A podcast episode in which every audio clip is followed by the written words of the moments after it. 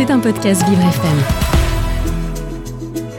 Vous écoutez Vivre cet épatant, Hugo Vitoz et Samantha Bomzesser. Et tous les jours sur Vivre FM, on part de l'actu du monde avec vous, Samantha. Bonjour. Bonjour. Et alors, euh, c'est une lune de miel qui tourne euh, bah, au vinaigre pour ce couple d'Américains partis euh, en voyage de noces à Hawaï. Oui, alors ils s'appellent Elisabeth et Alexander et ils participent à une sortie en bateau pour faire de la plongée. Le soleil brille, la mer est calme, les fonds marins sont remplis de poissons de toutes les couleurs. Jusqu'ici, tout va bien. Sauf qu'au moment où les jeunes mariés sortent de l'eau pour remonter sur le bateau, ils se rendent compte qu'il est déjà en train de s'éloigner. Ils se retrouvent donc seuls, démunis et bloqués en plein milieu de l'océan. Leur seule solution, c'est de rejoindre le rivage par eux-mêmes. Ils nagent donc jusqu'à la côte dans des conditions très difficiles avant d'être finalement secourus par un habitant de l'île. Alors Samantha, cette mésaventure s'est déroulée en septembre 2021, mais on a appris cette semaine que le couple avait décidé de, de porter plainte contre la compagnie en charge de l'excursion. Oui, Elisabeth et Alexander ont saisi la justice et attaquent l'agence de voyage pour négligence et détresse émotionnelle.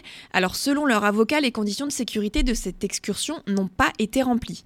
Déjà, le capitaine du bateau n'aurait pas indiqué aux passagers les heures exactes de départ, ni la façon de remonter à bord, ni la procédure à suivre en cas d'urgence. Ensuite, toujours d'après leur avocat, l'équipage a effectué deux décomptes et a remarqué qu'il manquait deux participants. Sauf qu'au lieu de les chercher, il a recompté une troisième fois et a tout simplement conclu que finalement il ne manquait plus personne. Euh, C'est pas une erreur de débutant, c'est une erreur de formation. Et en plus, une des passagères témoins a confié que le comptage était complètement désorganisé et qu'une personne avait même alerté sur l'absence du couple à bord sans avoir été écoutée. C'est, je, je n'y crois pas. Enfin, je, je sais pas pourquoi. On, normalement, on est formé sur ce genre de, de situation, mais c'est pour toutes ces raisons que le jeune couple réclame 5 millions de dollars à, à la compagnie en charge de l'excursion. Reste à voir s'ils obtiendront gain de cause. On espère, puisque bah, cette erreur normalement ne doit pas se produire. Il y a des procédures, je pense, à, respecter. Il faut quand même bien s'en souvenir. Merci beaucoup, Samantha. Vous écoutez Vivre cet épatant, Hugo Vitoz et Samantha Bomzesser.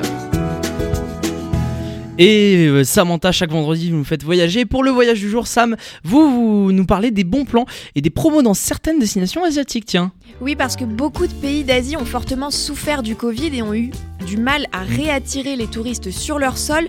Ils ont donc décidé de mettre en place toutes sortes d'offres promotionnelles pour les accueillir à nouveau. Par exemple, Hong Kong propose 500 000 billets d'avion gratuits de la part des compagnies aériennes Hong Kong Airlines et Hong Kong Express. Alors cette campagne de promotion se concentre en ce moment même sur le marché asiatique, mais elle sera ouverte aux autres pays du monde à partir du mois de mai. Donc Hugo, si vous ne savez pas où partir cet été, eh bien tentez Hong Kong. Ah ouais, je veux bien tenter. Surtout, je suis jamais allé dans les continents asiatiques et franchement, j'aime bien la culture là-bas. Donc, euh, moi, s'il faut, j'y hésiterai pas non plus. Eh ben let's go. Let's go. Ensuite, Taïwan propose de donner directement de l'argent à ses touristes. 500 000 visiteurs auront la chance de recevoir 165 dollars chacun, ça fait environ 156 euros. Je trouve que c'est franchement pas négligeable. Et les personnes qui voyagent en groupe pourront aussi bénéficier de ce bon plan, puisqu'une enveloppe de 622 euros sera accordée à 90 000 groupes de touristes qui viendront visiter l'île. Et alors, comment ils recevront cet argent, Sam? Eh bien cet argent sera versé sous forme de virement et les voyageurs pourront l'utiliser pour couvrir leurs dépenses sur place et ils pourront même s'en servir pour payer leur logement. Et puis pour finir, direction les Philippines pour bénéficier d'un autre bon plan. Le pays compte lancer un programme de remboursement de la TVA pour tous les touristes étrangers à partir de l'année prochaine.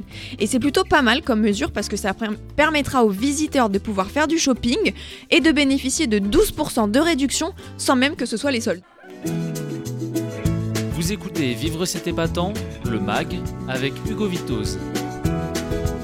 Et c'est le nouveau membre euh, de l'écurie, j'ai envie de dire, vivre, c'est épatant. C'est Paul Saman qui nous a rejoint depuis euh, euh, jeudi, depuis hier. Bonjour Paul. Bonjour Hugo, bonjour à tous. Et alors Paul, aujourd'hui dans le vrai ou fake, vous nous parlez d'une suite de fake news diffusées en Tunisie, fake news complotistes apparemment. Ah Oui, le président tunisien Kais Saïed a fait polémique. Fin février dernier, il s'est exprimé sur les migrants d'Afrique subsaharienne qui, arrivent dans son pays et ce qu'il dit, ah, c'est assez raciste. Je le cite, hein, c'est pas mes propos. Il existe un plan criminel pour changer la composition du paysage démographi- démographique en Tunisie et certains individus ont reçu des grosses sommes d'argent pour donner euh, la résidence à des migrants subsahariens.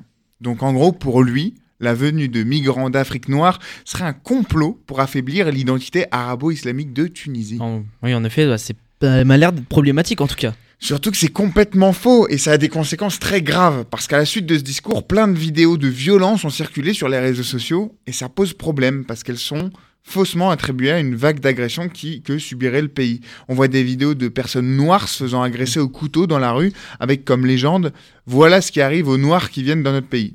Alors, France Info a débunké l'élément et en fait, c'était une agression qui a eu lieu à Saint-Étienne en juin dernier et qui a absolument rien à voir. Donc cette histoire, c'est juste un, un grand jeu de, de dupes, c'est ça c'est... Oui, et manipuler l'opinion euh, a des conséquences très graves. Ça attise la haine et les tensions. Et depuis, euh, ces paroles qui ont été jugées racistes par le président tunisien Kais Sayed, eh ben, les ressortissants d'Afrique subsaharienne présents en Tunisie sont la cible très régulière d'agressions. Vous écoutez Vivre cet épatant, le MAG, avec Hugo Vitoz.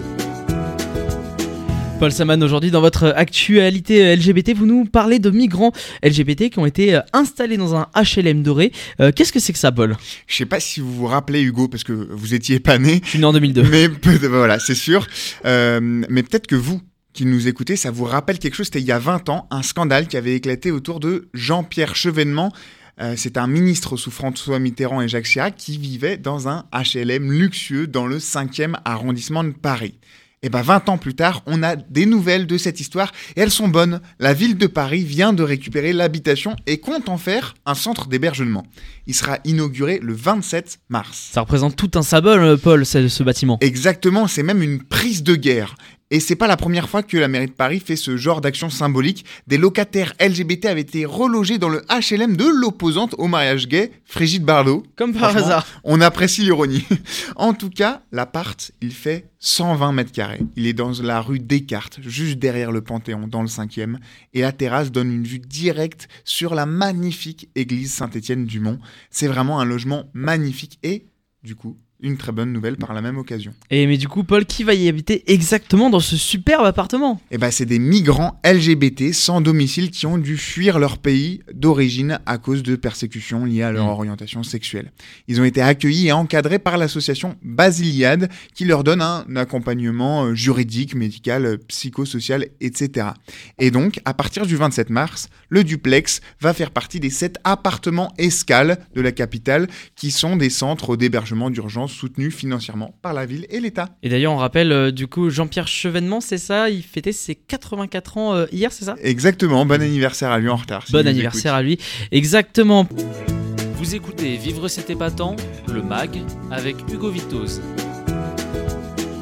Et on termine Vivre cet épatant avec l'actualité des réseaux sociaux. Paul, vous nous parlez de... Alors, je suis tout nu, c'est une interrogation apparemment que beaucoup de personnes se posent. Qu'est-ce que c'est que ça encore? Alors non, je parle pas de la réplique à la cinquième minute et 33 secondes de l'épisode de Cars Toon. Martin se la raconte Tokyo Matin.